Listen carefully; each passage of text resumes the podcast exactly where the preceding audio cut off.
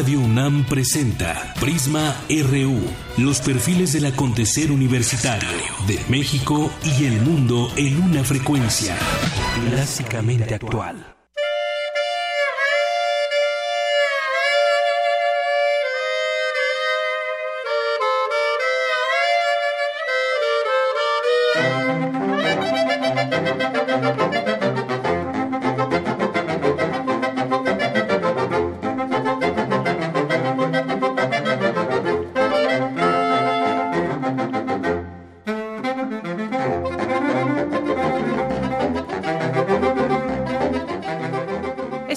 Escuchando es el sinaloense. Bienvenidos con esta música que vamos a estar escuchando un poco más. Es del saxofón popular en México. Si usted ve por ahí en algún momento este disco, se lo recomendamos ampliamente. El grupo, el cuarteto de saxofones es Ana Cruzax.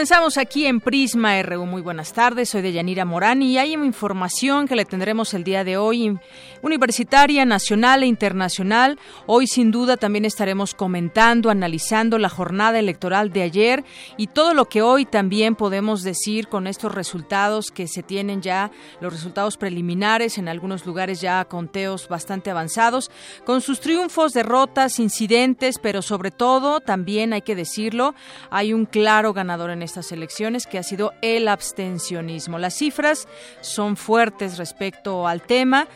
Solamente por tomar un ejemplo, aquí en la Ciudad de México, solo el 28% aproximadamente de los capitalinos fueron los que eligieron a quienes redactarán la Carta Magna. Incluso entre quienes votaron, no tenían claro por quién iban a hacerlo. De ahí que nos surjan preguntas como si vale la pena tanto gasto para una elección sin votantes.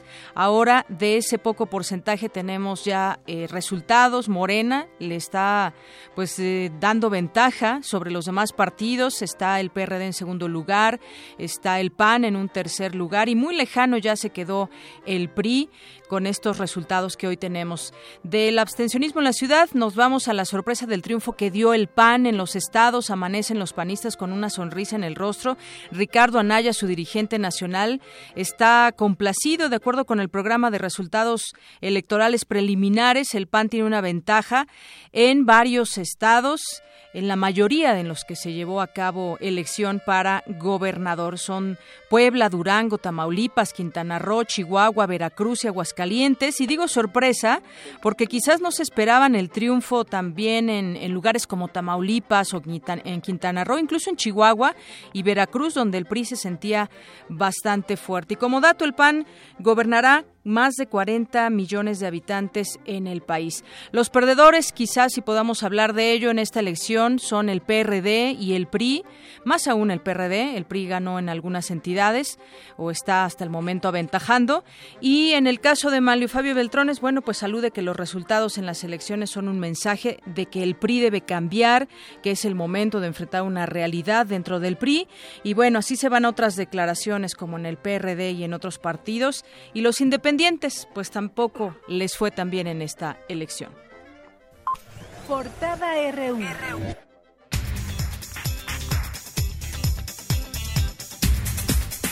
Y nos vamos a la información de hoy. La UNAM tendrá nueva sede escolar en el sureste del país, en Yucatán, donde reforzará su presencia nacional. Ahí estuvo el rector Enrique Graue.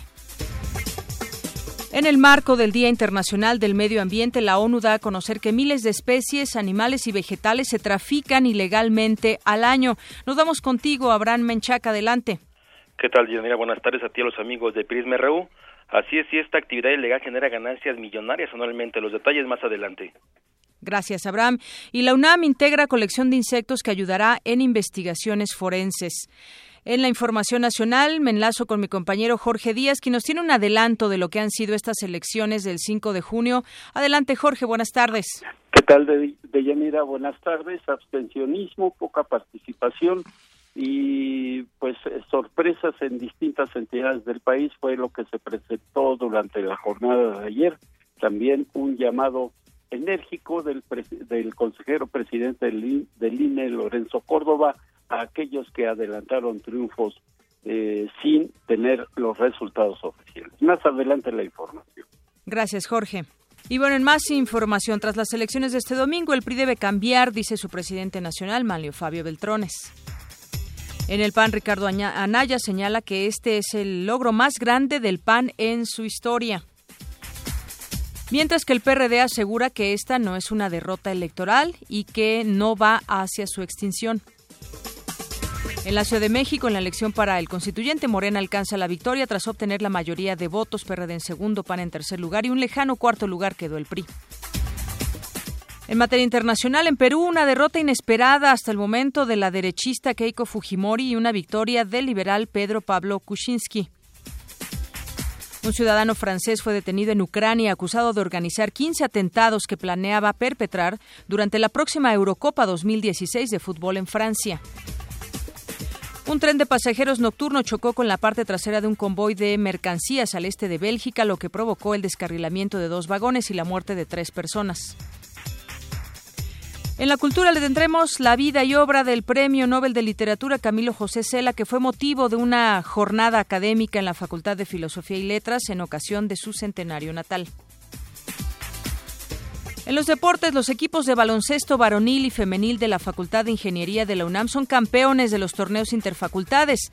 Su entrenador César Arzate dijo que la entrega y pasión fueron fundamentales para estos éxitos deportivos lo dice los chavos es disciplina, mucho esfuerzo, constancia, dedicación, compromiso, más que nada que es compromiso, ¿no? Que es eh, una parte muy muy importante de, esto, porque parte de la formación de, también ser este ingenieros, ¿no? Y México es el líder del grupo C en la Copa América tras vencer ayer a Uruguay 3 a 1. Y murió este fin de semana Mohamed Ali. Le tendremos una semblanza más adelante.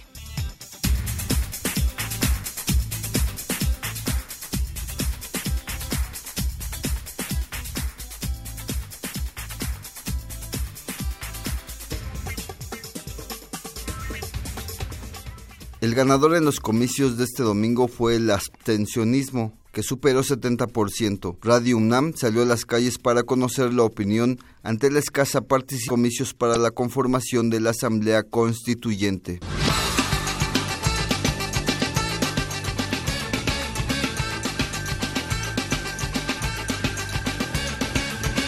Yo creo que fue fuerte, fui uno de ellos que no votó, pero yo creo que por falta de información, porque lo único que había en radio era que tal partido, pero las propuestas no fueron claras.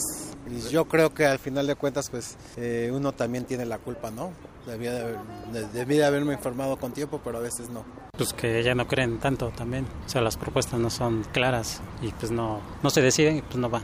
Los que estamos inconformes con todos los diputados y senadores y de todo eso, con los políticos, con los que manejan todo, aquí el DF más que nada, ¿sí? Ellos ganan para ellos y para el pueblo nada.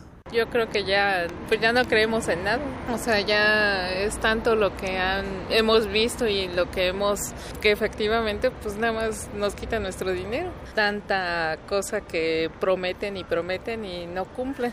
Entonces, efectivamente, pues yo siento que, que sí, que ya no creemos en lo que dicen, ya no creemos, pues estamos con todo lo que ha pasado, pues con el presidente, con el gobierno y todo. Entonces, pues yo creo que ya estamos así como que, pues ya lo que caiga es bueno. Yo, yo de veces que digo que si viene Mickey Mouse a gobernarnos, pues sería mejor. Ya es cada quien su, su decisión, ¿no? De querer votar o no poder votar. O si es verdad lo de las votaciones, ¿no? Ya ves que puede ser que este que ya está todo manipulado, que ya la gente ya no les crea. Yo creo que más por eso.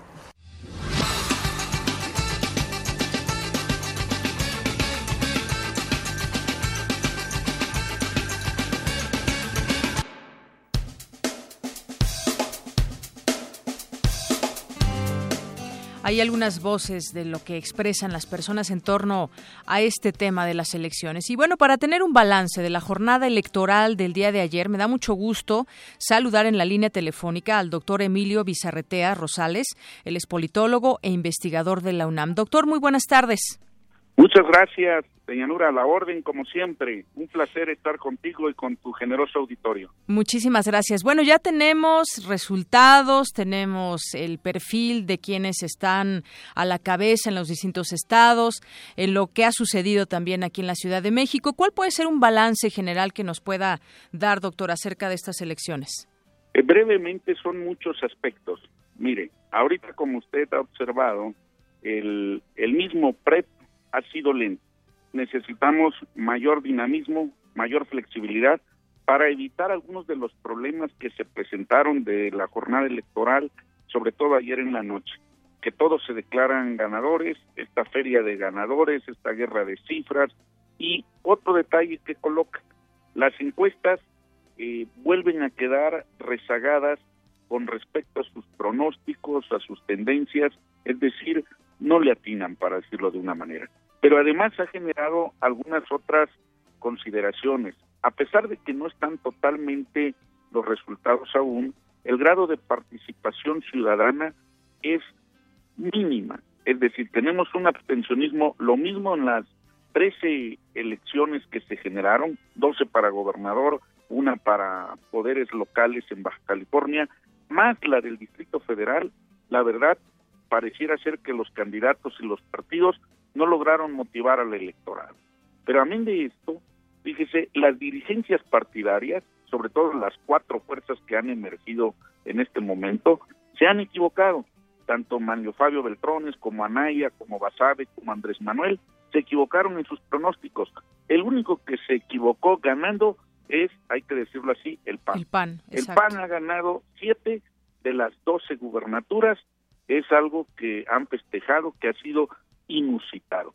Pero en términos generales, los resultados que tenemos disponibles en este momento es, en primer lugar, la fuerza de este proceso electoral recae en el PAN, sigue en el PRI, gana Morena en términos estrictos en, por sus votos en el DF y su nueva presencia en Veracruz y, y Zacatecas sobre todo, pero no gana ninguna gubernatura el PRD disminuye.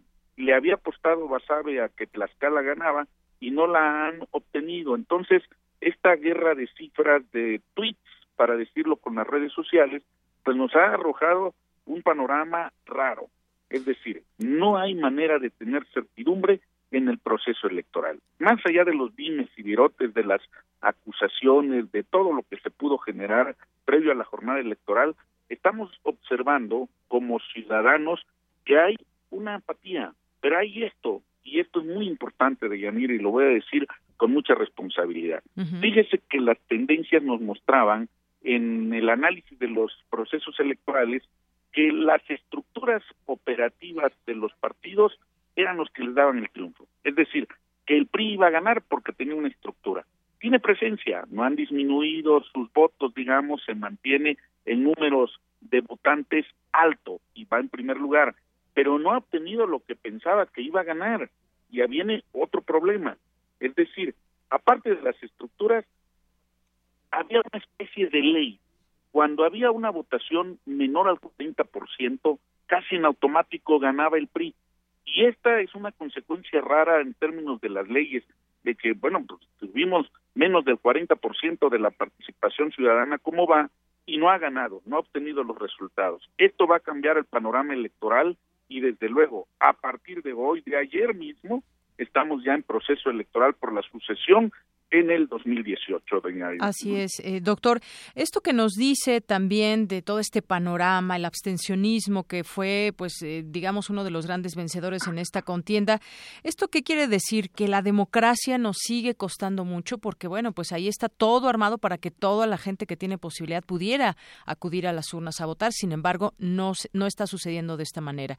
Y sobre todo me refiero a la de la Ciudad de México, donde, pues, cuestan mucho estas elecciones y el número de votantes pues no fue no fue como se esperaba y los que fueron muchas veces decían pues yo no sabía ni por quién iba a votar. Eh, eh, es correcto, en esa dimensión el proceso electoral ha resultado muy costoso ¿eh? en términos de lo que se ha invertido por las aportaciones públicas.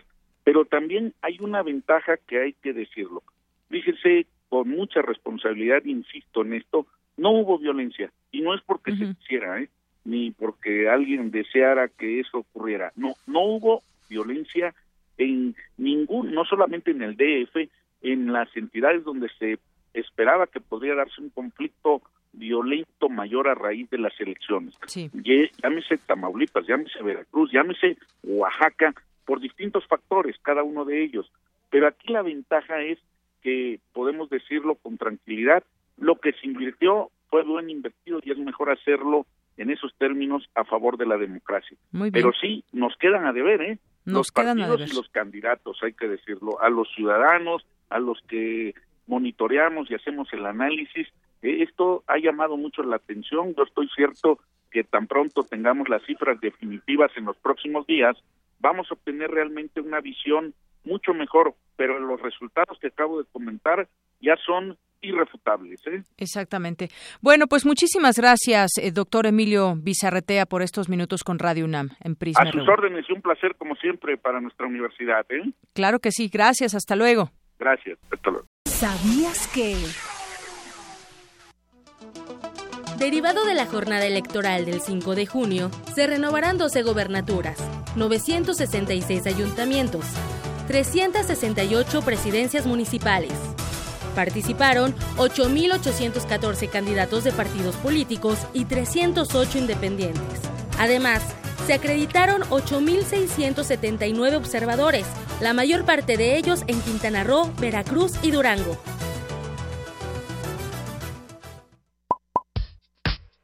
Queremos conocer tu opinión. Síguenos en Twitter como arroba PrismaRU.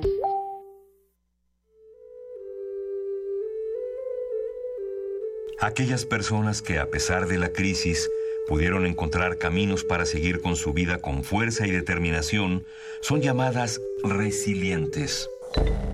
Ante la discriminación y la violencia. Ante la pobreza y el desasosiego.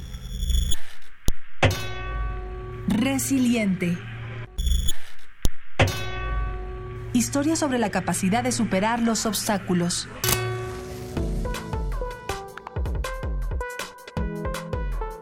Lunes y miércoles a las 3 y media de la tarde. Por el 96.1 de FM.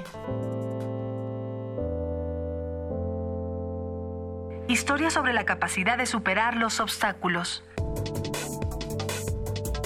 Resiliente. Resiliente. Radio UNAM.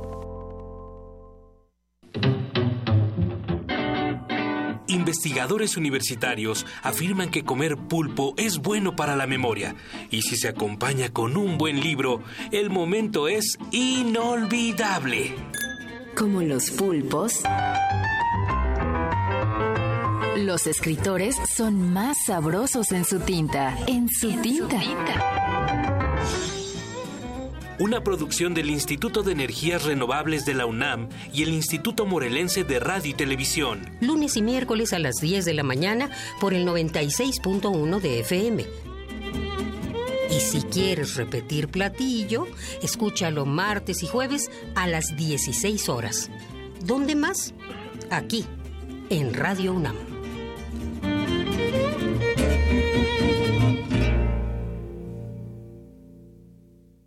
RU. Un programa con visión universitaria para el mundo. Campus RU.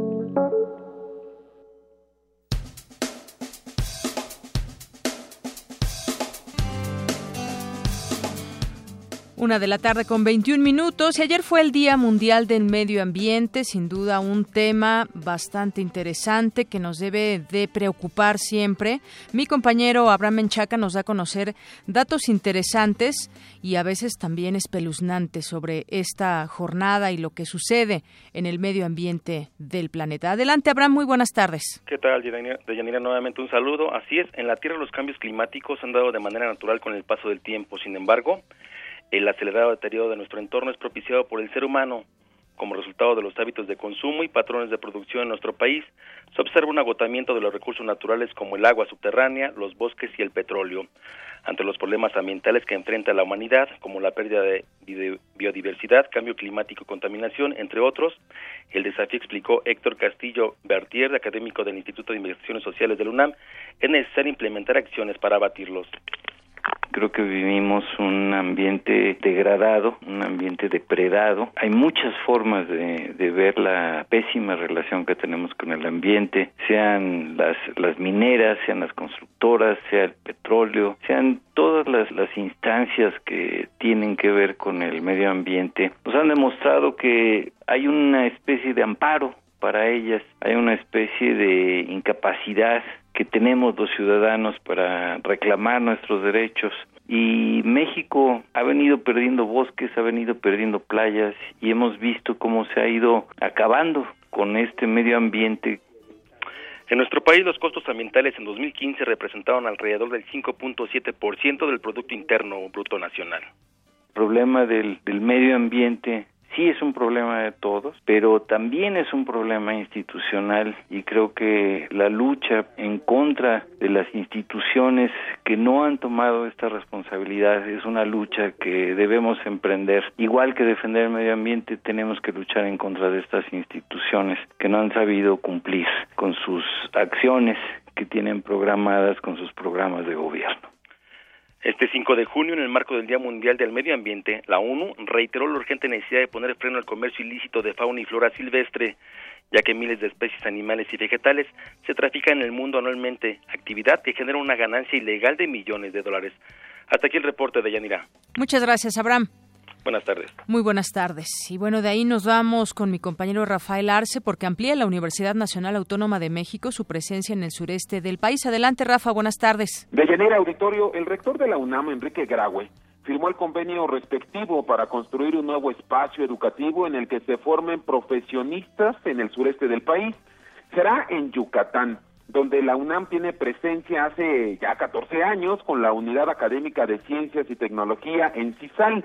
Ahí se investiga en pro de lograr el desarrollo sustentable de la zona costera, solucionar problemas ambientales y aprovechar los recursos naturales. El nuevo espacio a construir de Yanira Auditorio también se sumará al Laboratorio de Ingeniería y Procesos Costeros que alberga el canal de oleaje y al Laboratorio Nacional de Resiliencia Costera, considerado por el CONACYT como uno de los cinco espacios más emblemáticos en su tipo. El gobierno de Yucatán donó a la UNAM un terreno de 10 hectáreas que será aprovechado para cumplir el objetivo de ensanchar la educación superior y de posgrado y acercarla aún más a los jóvenes. Al recibir la carta donación del gobernador Rolando Zapata Bello, el rector Grague aseguró que la UNAM llegará a esa región del país a sumar con licenciaturas de alto impacto que no se imparten en otras universidades de la entidad. Nosotros pretendemos complementar, no, venimos a competir con nadie. Suplir a veces áreas del conocimiento que ya tenemos desarrolladas que no tienen las universidades locales o completar esfuerzos. Hemos pensado que estas dos licenciaturas que ya tenemos actualmente en el estado de Yucatán crezcan. Hemos pensado también en licenciaturas de las ciencias de la tierra con todas sus variedades y en la lectura, la lectura de energías renovables a su vez también pensar cómo podemos completar nuestra capacidad educativa con los esfuerzos que ya está haciendo ya la Universidad Politécnica. De tal forma que hay un futuro muy promisorio. El terreno de Llanera Auditorio, donde la UNAM tendrá una nueva sede, cuenta ya con los servicios de electricidad, agua potable e internet y desde ahí del kilómetro 4 de la carretera Mérida-Unucma, donde por cierto se construye la Universidad Politécnica de Yucatán, se llega muy fácil al centro de la ciudad más limpia del país. De esta forma, de Yanira Auditorio, la UNAM refuerza su presencia a nivel nacional. De Yanira Auditorio, mi información. Muchas gracias, Rafa. Buenas tardes. Buenas tardes. Y continuamos con más información. El pasado viernes se llevó a cabo un AM debate. Aquí le presentamos parte de lo que habían sido estas mesas, los temas, los debates que llevan a cabo distintas instituciones universitarias en el país. Ejercicio que se llevó a cabo en la UNAM, un ejercicio académico en el cual se, eh, se confrontaban posturas e ideas sobre distintos temas. Mi compañera Cindy Pérez nos hace un recuento de lo que fue un AM debate. Hola Cindy, buenas tardes. Muy buenas tardes, Deyanira y auditorio de Prisma RU. Hubo un valiente que para manipular la opinión pública a través del discurso debía vencer su tartamudez, su tono flaco de voz, su nerviosismo. El orador griego Demóstenes había dejado huella en la historia de la oratoria. ¿Y qué decir de la retórica de Cicerón, quien hablaba de la elocuencia artificiosa como una parte grande y amplia de la ciencia civil que tiene por oficio hablar adecuadamente para persuadir? Como estos personajes de la historia, 132 jóvenes universitarios de 17 instituciones de educación superior en el país, entre ellas la UNAM, la Universidad de Guerrero, el Colegio de México y el TEC de Monterrey se reunieron en el certamen nacional una mesa de debate con el fin de expresar e intercambiar libremente sus ideas en torno a temas de coyuntura nacional e internacional. En esta séptima edición, celebrada el viernes pasado en la unidad de posgrados de la UNAM, 44 equipos se disputaron el primer lugar y aunque todos demostraron sus capacidades orales y argumentativas para defender su postura, pues fue el equipo triunfador el perteneciente a la Facultad de Ciencias Políticas y Sociales en la carrera en Ciencia Política. Sus integrantes José Antonio Cárdenas Rodríguez, Regina Montes de Oca Molina y Rodrigo Salas Osorio compartieron a Radio UNAM su experiencia en el certamen. Vamos a escucharlos. De alguna u otra manera llegamos a pensar que en la UNAM ya se estaba enquistando el debate y que ya éramos siempre las mismas caras, pero al parecer hay una generación nueva muy pujante, muy capaz, muy talentosa, pero sobre todo muy valiente de venirse a aventar. Para mí es, es un orgullo, para empezar, haber podido participar al lado de personas tan capaces como mis compañeros de equipo, también el, el haber tenido la oportunidad de debatir con personas tan capaces que de verdad representaron un reto. Y que de alguna manera esto sea parte de la formación integral de las personas. Eh, yo lo que apunto es principalmente a que se sigan haciendo este tipo de eventos, de debates, de concursos de de todo lo que tenga que ver para el fortalecimiento principalmente del desarrollo académico y hasta personal. Los dos estudiantes de octavo semestre, Antonio Cárdenas y Rodrigo Salas, así como la joven de sexto semestre, Regina Montes de Oca, señalaron la importancia pues de generar espacios para debatir. Vamos a escuchar a los jóvenes porque vivimos en unos tiempos donde suenan mucho esas voces de desconocimiento de los diferentes, desconocimiento del otro, un tanto totalitario, que a veces hay que pensar que por muy diferentes que seamos, no necesariamente somos el diablo. Que dé la posibilidad de establecer el diálogo, que de alguna manera eh, lo difunda, influye entre los universitarios, entre la comunidad estudiantil, para eh, de alguna manera hacer un poco más sana las prácticas dentro de la misma eh, academia, dentro de la misma universidad. Que es justo en estos espacios donde se generan propuestas. Además son propuestas que vienen desde los estudiantes, desde los jóvenes, de gente que está viendo la realidad, o sea, que no se la cuentan, es alguien que, que lo vive diariamente. Los ganadores de Yanira del séptimo concurso nacional, una mesa de debate, pues se llevaron a casa iPads, libros, suscripciones a revistas y cursos en línea. Hasta aquí mi reporte de Yanira. Muchas gracias, Cindy. Muchas gracias. Buenas tardes. Buenas tardes. Y de nuestro quehacer en la UNAM nos vamos ahora con un resumen de, la, de lo que fue esta jornada electoral del día de ayer. Mi compañero Jorge Díaz, quien estuvo al pendiente desde el Instituto Nacional Electoral y continúa también con todos los resultados, nos tiene esta información. Jorge, adelante. Buenas tardes tardes. Deyanira, buenas tardes, te saludo. Aunque los resultados electorales cambian cada 15 minutos, podemos informar por el momento que el Partido Acción Nacional mantiene el triunfo en las elecciones para gobernador en Aguascalientes, Chihuahua y Tamaulipas. Acción Nacional se perfila como el ganador de estos comicios, pues en alianza con el PRD en Durango, Quintana Roo y Veracruz, los panistas están al frente de los resultados. Y en el caso de Puebla, donde la alianza es con el Partido del Trabajo, Nueva Alianza y dos partidos locales, también logra la gubernatura. El PRI, siempre en alianza con el Partido Verde, Nueva Alianza y partidos locales, está a la cabeza en Hidalgo, Oaxaca, Sinaloa, Tlaxcala y Zacatecas en las 12 entidades donde se eligió gobernador, los porcentajes de abstencionismo oscilaron entre el 41 y el 66%, siendo Sinaloa el estado con el mayor porcentaje atribuido, entre otros factores, a la inseguridad que se registra desde hace tiempo. Oaxaca como el estado donde la, la participación ciudadana fue más copiosa, con el con casi el 60% de votantes que acudieron a las urnas. La jornada electoral de este domingo transcurrió en relativa tranquilidad con la instalación del 99.99% en las casillas en la Ciudad de México y de más del 99% a nivel nacional. Por lo que hace a la elección de la Asamblea Constituyente de la Ciudad de México, el INE informó que solo sufragaron dos millones ochenta y cinco mil ciudadanos de un total de nueve millones de ciudadanos registrados en el padrón electoral, además de que ningún candidato independiente logró un lugar en la Asamblea. El abstencionismo, reitero, es de más del 70% de acuerdo con datos oficiales. El triunfador en la capital del país fue Morena, partido que dirige Andrés Manuel López Obrador. Pero como ya es costumbre de Yanira, los partidos políticos y sus dirigentes se adelantaron a los resultados oficiales y desde ayer proclamaron triunfos en los 12 estados donde se eligió gobernador. En la última sesión del Consejo General del INE, el consejero presidente Lorenzo Córdoba lanzó un mensaje directo contra estas prácticas añejas. Escuchemos. Quiero hacer una reflexión a la luz de algunos de los planteamientos que se han hecho esta mesa. Hemos, en las horas que han transcurrido desde el cierre de las casillas, presenciado una difundida precaria responsabilidad que se ha traducido en la, es así muy difundida, autoproclamación de triunfos. Estos, como aquí se ha mencionado, han estado fundados en encuestas de salida, ejercicios que por su propia naturaleza están caracterizados por su falibilidad y la precaria confiabilidad ante resultados cerrados. No es casual que ninguna autoridad electoral, ni siquiera esta, realice ejercicios de encuestas de salida. Es que, y es que estos ejercicios se fundan en lo dichos del votante y no en datos ciertos y objetivos.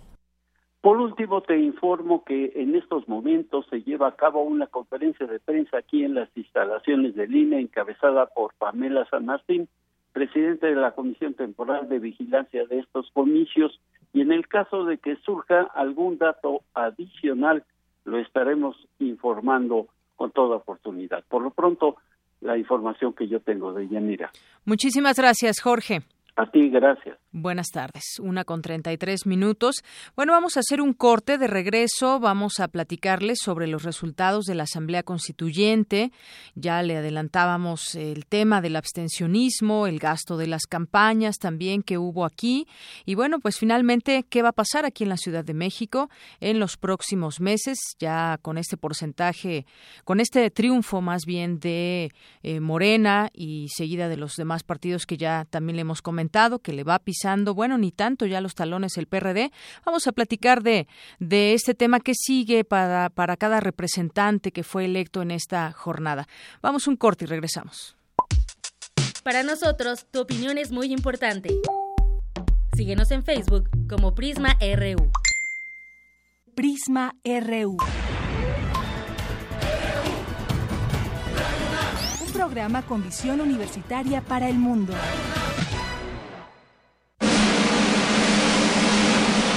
¿Qué es la masculinidad? Radio UNAM presenta la puesta en escena masculino rosiniano más allá de los arquetipos. Una reflexión sobre el drama que vive el hombre desde su masculinidad. Un asomo a los celos y los impulsos violentos. De fondo la música de Rossini, con la voz de la mezzo soprano Luz Vizcarra y el arte al piano de Sara Lilia Pérez.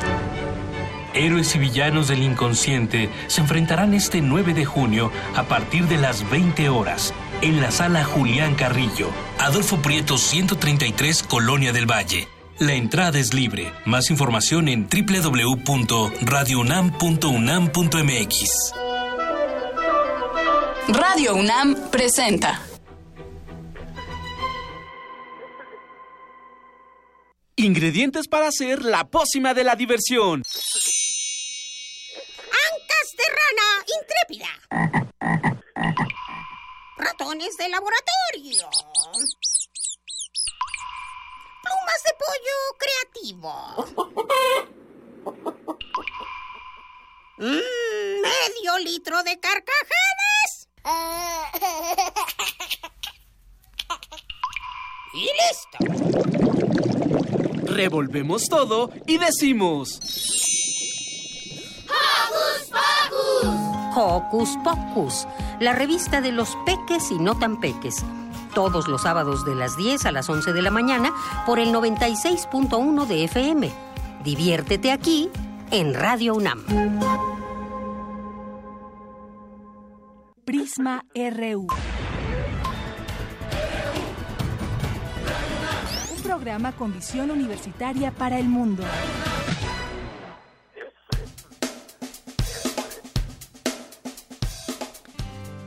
Regresamos y ya tengo en la línea telefónica a eh, Raúl Carrancay Rivas, abogado constitucionalista y profesor emérito de la UNAM. Bienvenido. ¿Cómo está? Buenas tardes. Buenas tardes, mucho gusto. Bueno, antes que nada quisiera eh, felicitarle también su nombramiento reciente como profesor emérito. Gracias, muy amable. Ya en otro momento platicaremos sobre este Así importante es. nombramiento. Gracias, Pero querida amiga. De nada, pero por lo pronto, abogado, vamos a platicar acerca de ese tema de la constituyente aquí en la Ciudad de México. Ya tenemos resultados de lo que fue esta jornada electoral. Sí, sí. ¿Qué sigue para el papel de cada representante electo? ¿Cómo vio usted esta jornada? Bueno, pues eh, basándome en la información de la prensa, ya lo sabemos que Moreno obtuvo una ventaja importante eh, y parece ser que lo dijo el propio jefe de gobierno, pero pues no descubrió el hilo negro, es un hecho. Eh, las fuerzas de izquierda han ocupado un sitio que ya venían ocupando, pero ahora con mayor impulso, importante, se podría decir preponderante. Bien, eh, ese es el dato, pues, de, noticia, ¿no? Que, que acabamos de recoger en los medios de comunicación social. Pero lo interesante desde mi punto de vista, al margen del abstencionismo, que creo que fue del 72 o algo así Sí, por ciento, por ahí más o menos. que es impresionante, porque el abstencionismo equivale a apatía, y la apatía puede provenir eh, de distintas fuentes, ¿no? Eh, la propia indiferencia, el rencor, eh, el odio democrático, ¿no? Es, es, es algo complejo. Pero al margen de ello, lo que resalta desde el punto de vista, pues digamos que me corresponde un poco jurídico y constitucional, es que la ciudad dejó de ser distrito federal Sí. y se convirtió en Ciudad de México. El primer paso, consecuentemente, después de ello, es, como lo ha sido, pues darle una conformación política, jurídica, que solamente puede llevarse a cabo a través de una carta magna, de una constitución. Esto es evidente. Eh, entonces se convoca pues a, a- a que se elija a los constituyentes y el primer paso en este sentido pues es, es, es lógico, no es obvio. Lo que ha llamado la atención, no sé cómo lo vean otras gentes, pero, pero ha inclusive preocupado, es que senadores, diputados, de acuerdo con la reforma, eh, tienen facultades para designar constituyentes, independientemente de las facultades eh, omnímodas, si cabe el término, eh, que tienen el presidente de la República y el propio jefe de gobierno. Creo que de nombrar cada uno seis diputados o algo así.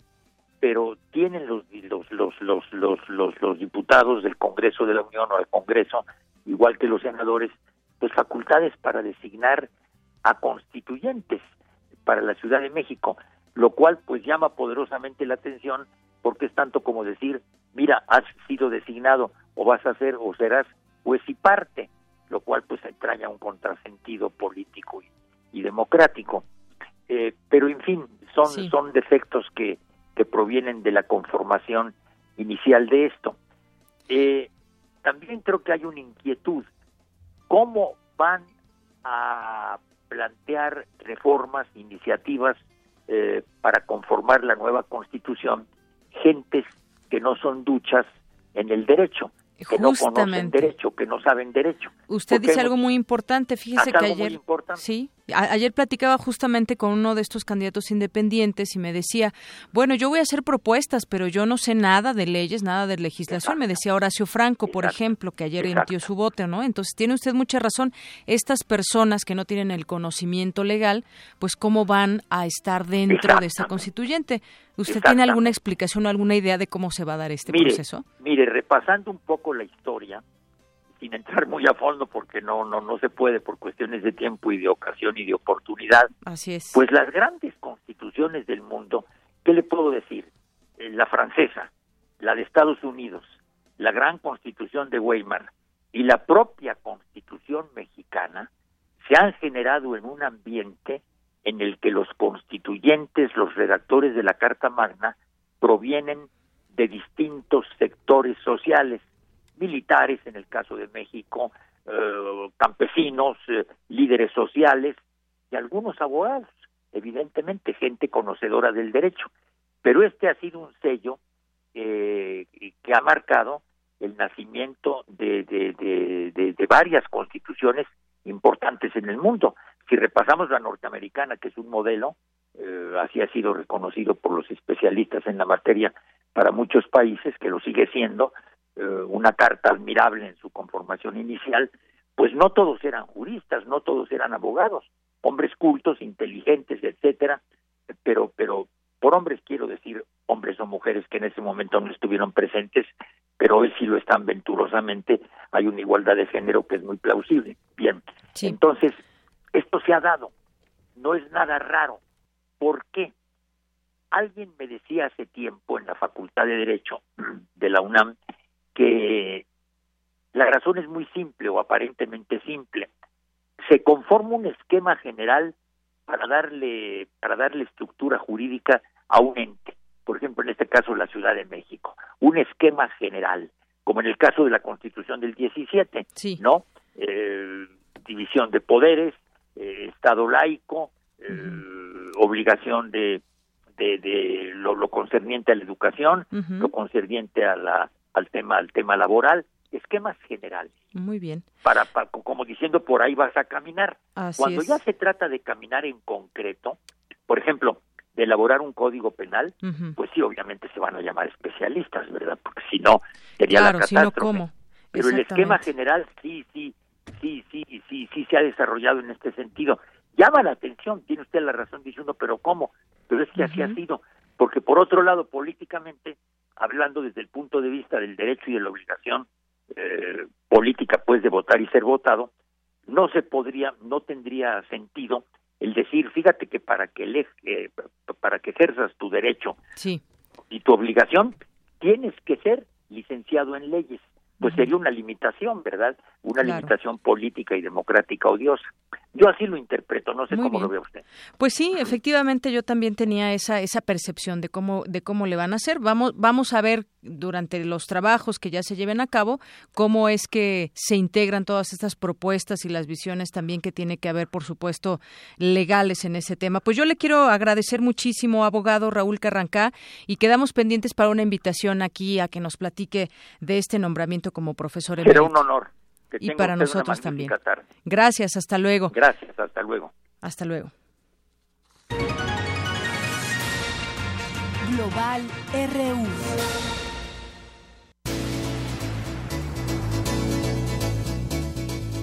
Y en otro lado del mundo también hubo elecciones. En Perú, la futura realidad del Perú se va a decidir por un puñado de votos que ya prácticamente pues se dio el ejemplo, él dio el ejemplo al mundo al encarcelar a su autócrata Alberto Fujimori en su momento, en 2007, y estaba a punto de darle el poder a su hija Keiko, quien finalmente no gana en esta elección. Hay una situación difícil en este lugar. El Fujimorismo pues no, tuvo, no obtuvo los, eh, los resultados que esperaba Vamos a escuchar parte de lo que ha sido estas eh, voces de los candidatos en su momento, también el, el otro candidato liberal. Vamos a escuchar sus, sus voces. No hemos ganado todavía para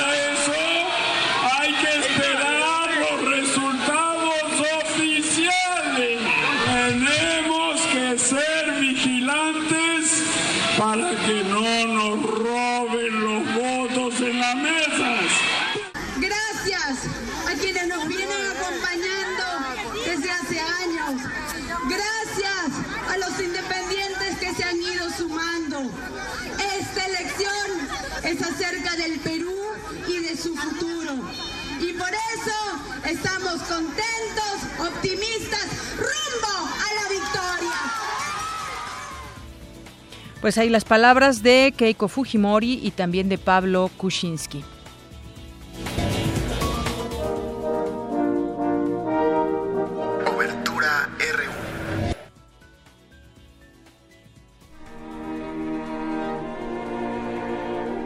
Una con 46 minutos y ya está aquí conmigo Otto Cázares. ¿Cómo estás? Bienvenido, Otto, en Estu- esta obertura de la semana. Estoy muy contento de saludarte a ti, de Yanira, y de saludar al público incipiente de eh, Prisma RU.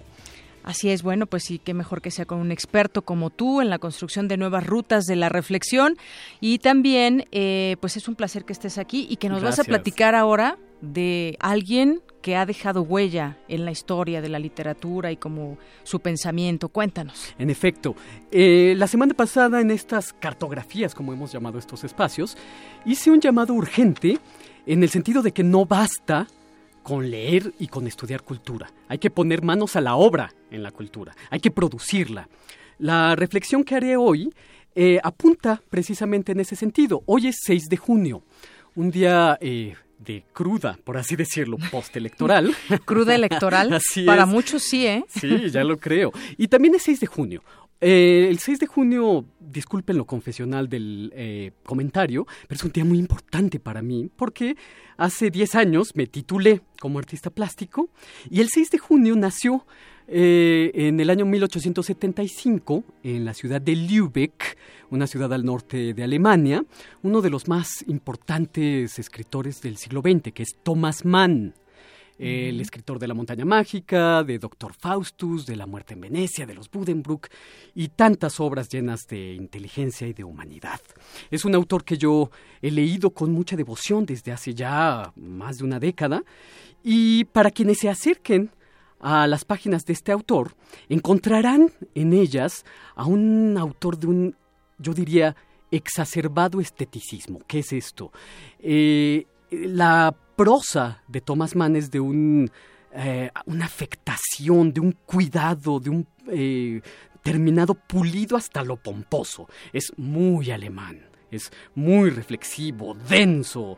Es un espíritu sin duda refinado, pero esencialmente herido. Es un autor eh, que escribe entre guerras y por lo tanto su lectura puede ser desconsola- desconsoladora.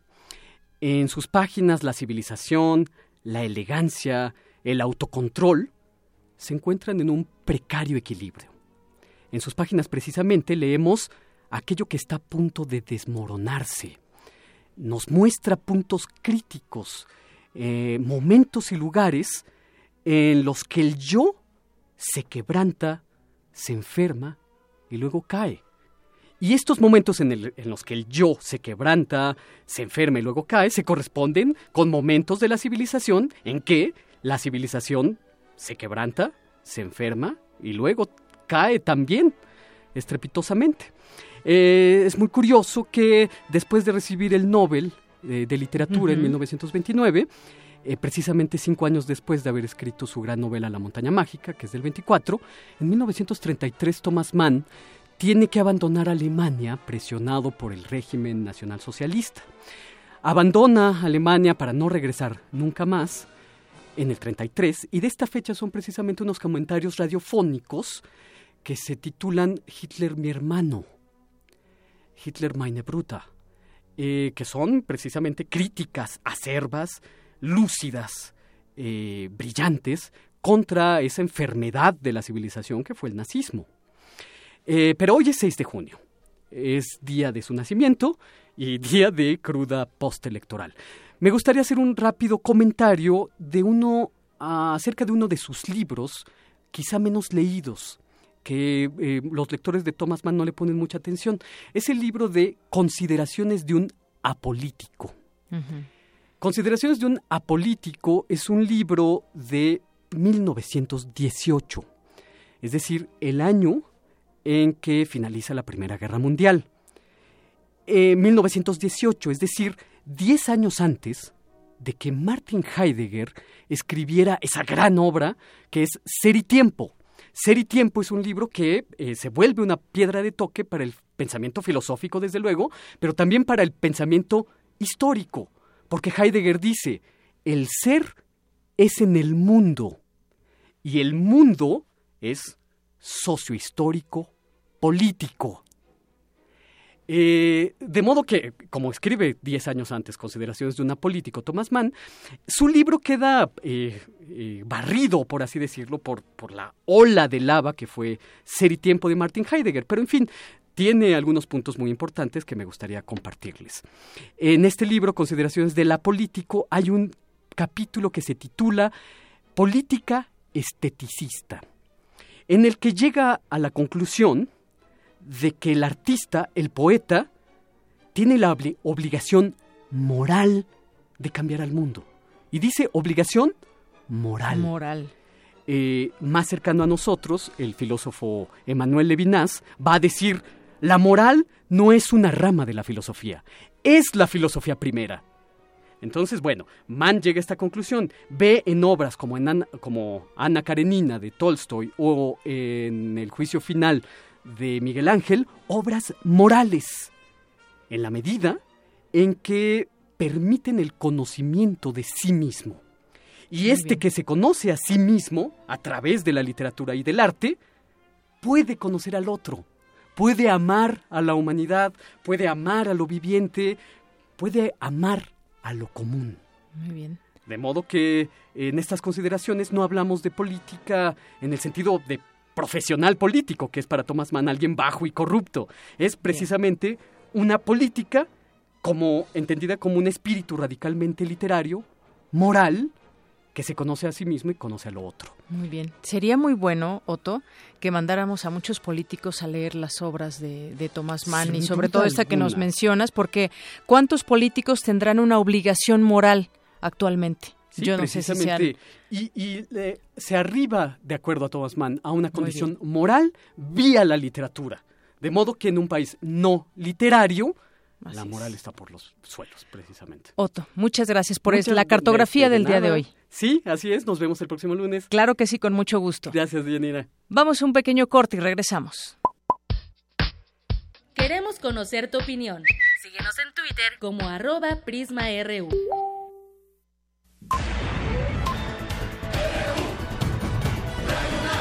Prisma RU. La exclusividad de la expresión sonora está disponible para quien la desee. El que quiera escuchar un nuevo mundo solo necesita tener los oídos abiertos. Festival Intersecciones tiene preparado para junio una fusión entre la música popular mexicana y sus ritmos hermanos latinoamericanos. Chéjere. La elegancia de un pop añejado 30 años, rebajado con blues, punk, jazz y ritmos negros con una pizca de metal. Santo Mezcal. Una máquina que dispara rock en medio de una fiesta, derramando su guapacha power. Machine Una orquesta que viaja en el tiempo para revivir viejas entonaciones. La Nelson Candela. Escúchalo todos los viernes a las 21 horas por el 96.1 de FM. O asiste a las sesiones en vivo en la sala Julián Carrillo en Radio UNAM Adolfo Prieto 133, Colonia del Valle, cerca del Metrobús Amores. La entrada es libre. Radio UNAM invita.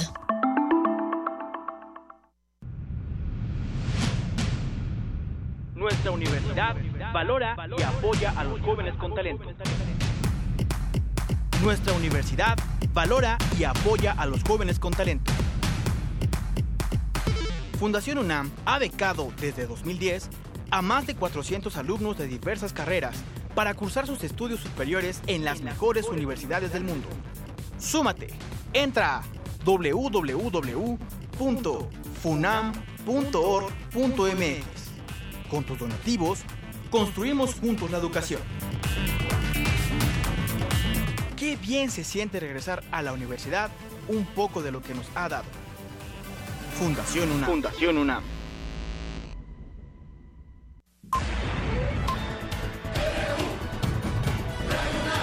Prisma RU. Con Deyanira Morán. Zarpazo RU.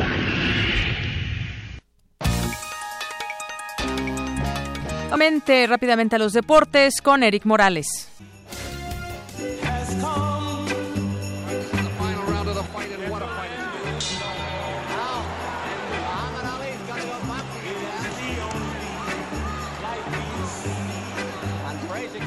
Campana se escuchó, resonó en el cuadrilátero de la vida. El último round terminó. El más grande, Mohamed Ali, ha muerto. This flashy-looking shadow boxer is the young man the whole boxing world is talking about. He's Cassius Clay, and on February 25th, he has a date with death. Quien hasta 1964 llevó el nombre de Cassius Clay, nació el 17 de enero de 1942 en Louisville, Kentucky. Comenzó a boxear a los 12 años y lo hizo para sacudirse la segregación con la que vivía por ser negro. Llevaba en la sangre su condición de activista social en favor de defender los derechos de las minorías, en este caso de los negros. Oh. Participó en los Juegos Olímpicos de Roma 1960 y le regaló a su país la medalla de oro en la categoría de los semipesados.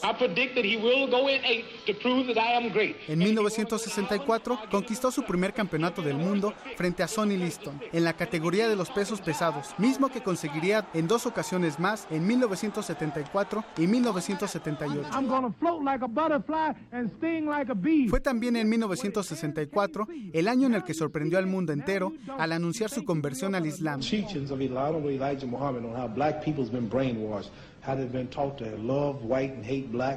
Así se transformó en un sujeto incómodo para las conciencias conservadoras. Representaba un alma rebelde que deseaba modificar la situación de su comunidad frente al orden establecido. Levantó la voz en numerosas ocasiones, denunció el racismo, fue claro y contundente en sus discursos, exigía respeto e igualdad, pero sobre todo un trato digno para los hombres y mujeres de América. El mejor boxeador del mundo dio otra bofetada con guante blanco a Estados Unidos cuando se negó a participar en la guerra de Vietnam, lo que provocó que le fueran retirados sus títulos y una suspensión temporal del pugilismo. Hábil de palabra, siempre fue devastador con sus declaraciones. Gracias a su honestidad, se ganó la amistad de personajes como los Beatles, Bill Clinton y Martin Luther King. I have a dream that one day this nation will rise up. I need somebody.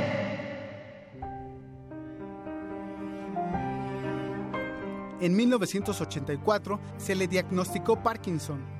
A pesar de su enfermedad, continuó con su lucha social y en 2002 visitó Afganistán como mensajero de la paz de las Naciones Unidas. El presidente de Estados Unidos, Barack Obama, declaró que Mohamed Ali fue el más grande y punto. Un hombre que hizo de este planeta un lugar mejor. La muerte lo alcanzó este 3 de junio, pero deja un movimiento emancipador importante. Su legado continúa, su leyenda vive. Ali no perdió ninguna pelea social. Look at me. Look at my nose, perfect shape, lips, face. Nah, I'm, I'm not boasting. It's hard to be humble when you're as pretty as I am. México venció a su similar de Uruguay 3 a 1 y es líder del Grupo C en Copa América Centenario. Tras el partido, Juan Carlos Osorio, estratega del combinado azteca, dijo que este resultado fue gracias a la entrega y pasión del equipo. Escuchemos sus palabras. Entonces creo que nosotros sobre 90 minutos fuimos superiores ante un gran rival y estamos muy, muy contentos con el resultado. Hasta aquí el zarpazo RU de hoy. Buenas tardes.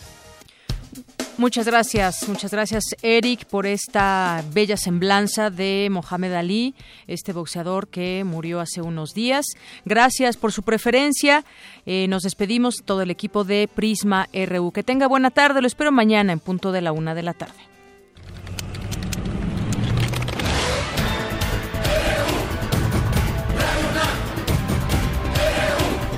Prisma RU, los perfiles del acontecer universitario de México y el mundo en una frecuencia, de lunes a viernes, de 1 a 2 de la tarde. Radio UNAM. Clásicamente informativa.